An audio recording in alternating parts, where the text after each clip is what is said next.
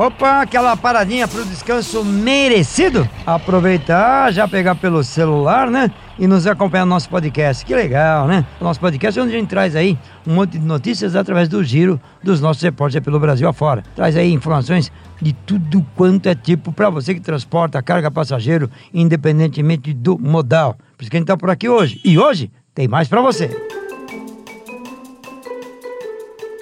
Opa, tudo bom? Eu sou o Daniel Santana. Olá, pessoal. Eu sou a Paula Toco e este aqui é mais um Fazendo Rastros.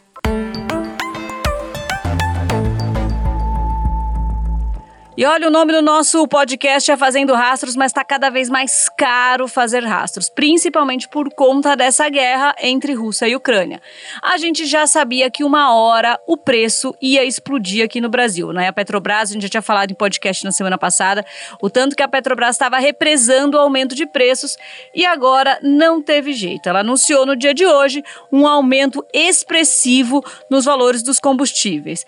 A gasolina saiu aí de 3 3,25 para 3,86, foi um aumento de 18,77%. O GLP saiu de 3,86 para 4,48, um aumento de 16%, mas o diesel é que se complicou, saiu de 3,61 para 4,51, um aumento de 24,9%, então de uma vez só, de uma tacada só, aumentando em 25% o preço do diesel. Esse comunicado da Petrobras saiu no dia de hoje, né? E aí esses valores começam para amanhã, então esses valores são válidos a partir de amanhã.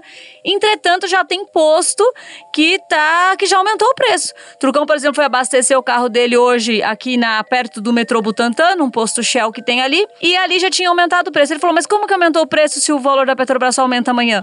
"Ah, mas é que a gente vai precisar desse valor a mais para comprar o combustível no dia de amanhã." Então essa é a desculpa, né, que o posto usou para já aumentar no dia de hoje o preço. A Petrobras explica, obviamente, que isso é um acontecimento por conta da guerra, que eles estavam segurando o preço, monitorando, mas que agora eles viram que realmente o patamar de aumento é consistente, então tornou-se necessário que a Petrobras promovesse esse ajuste no preço de vendas. Lembrando também que toda vez que o preço do diesel varia mais que 10%, a NTT faz uma revisão da tabela do piso mínimo de fretes.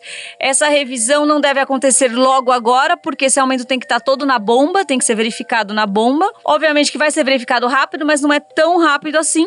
Então a NTT a gente aguarda aí para os próximos dias novos valores da tabela de piso mínimo. A grande preocupação agora é saber se autônomo autônomos e transportadoras conseguirão repassar todo esse aumento para o valor do frete.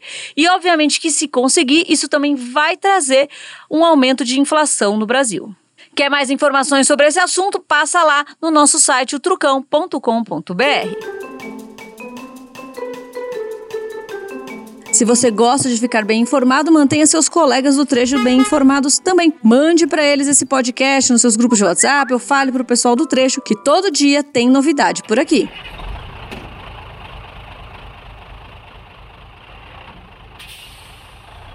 Três unidades da federação estabeleceram seus prazos de serviço de trânsito que haviam sido suspensos por conta da pandemia da Covid-19. As definições dos novos cronogramas dos estados do Pará, Paraíba e Tocantins foram aprovadas ontem, dia 9 do 3, em reunião extraordinária do CONTRAN. Os novos calendários constam nas deliberações do CONTRAN número 249, número 251 e número 252 e são referentes a serviços como a renovação da Carteira Nacional de Habilitação, a CNH, a autorização para conduzir ciclo motor, a ACC, a apresentação de defesas de autuação, recursos à notificação de multas e identificação de condutor infrator, entre outros. Em 2021, com a suspensão de diversos atendimentos presenciais ao público, os órgãos locais de trânsito solicitaram um adiamento dos prazos de trânsito ao CONTRAN.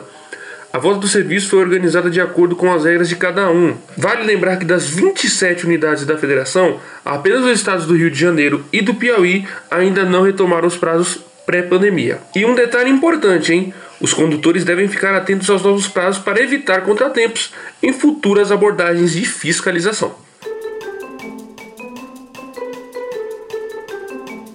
Opa, beleza, gostou? Tá lá, né? Se você achou interessante as informações, compartilhe com os amigos e com as amigas estradeiros ou não, mas tá ligado no transporte e logística, compartilhe com todo mundo. Se você quiser saber um pouco mais dos nossos podcasts é só acompanhar em nossas plataformas digitais, Apple Podcast e ainda no Spotify. E ainda você pode achar um pouquinho complicado, achar tudo isso, vai direto na página trucão.com.br. Tem a aba lá em cima, na abertura, podcast. Vai lá e clica que você acompanha tudo que nós já falamos até agora. E amanhã tem mais. E lembrando que hoje é quinta-feira, tem vídeo novo lá no nosso canal Trucão e Toco. Se você não se inscreveu, se você ainda não foi lá assistir, passe por lá. O Fazendo Rastros de hoje teve a apresentação de Pedro Trucão, edição de Felipe Rodrigues e amanhã a gente tá de volta.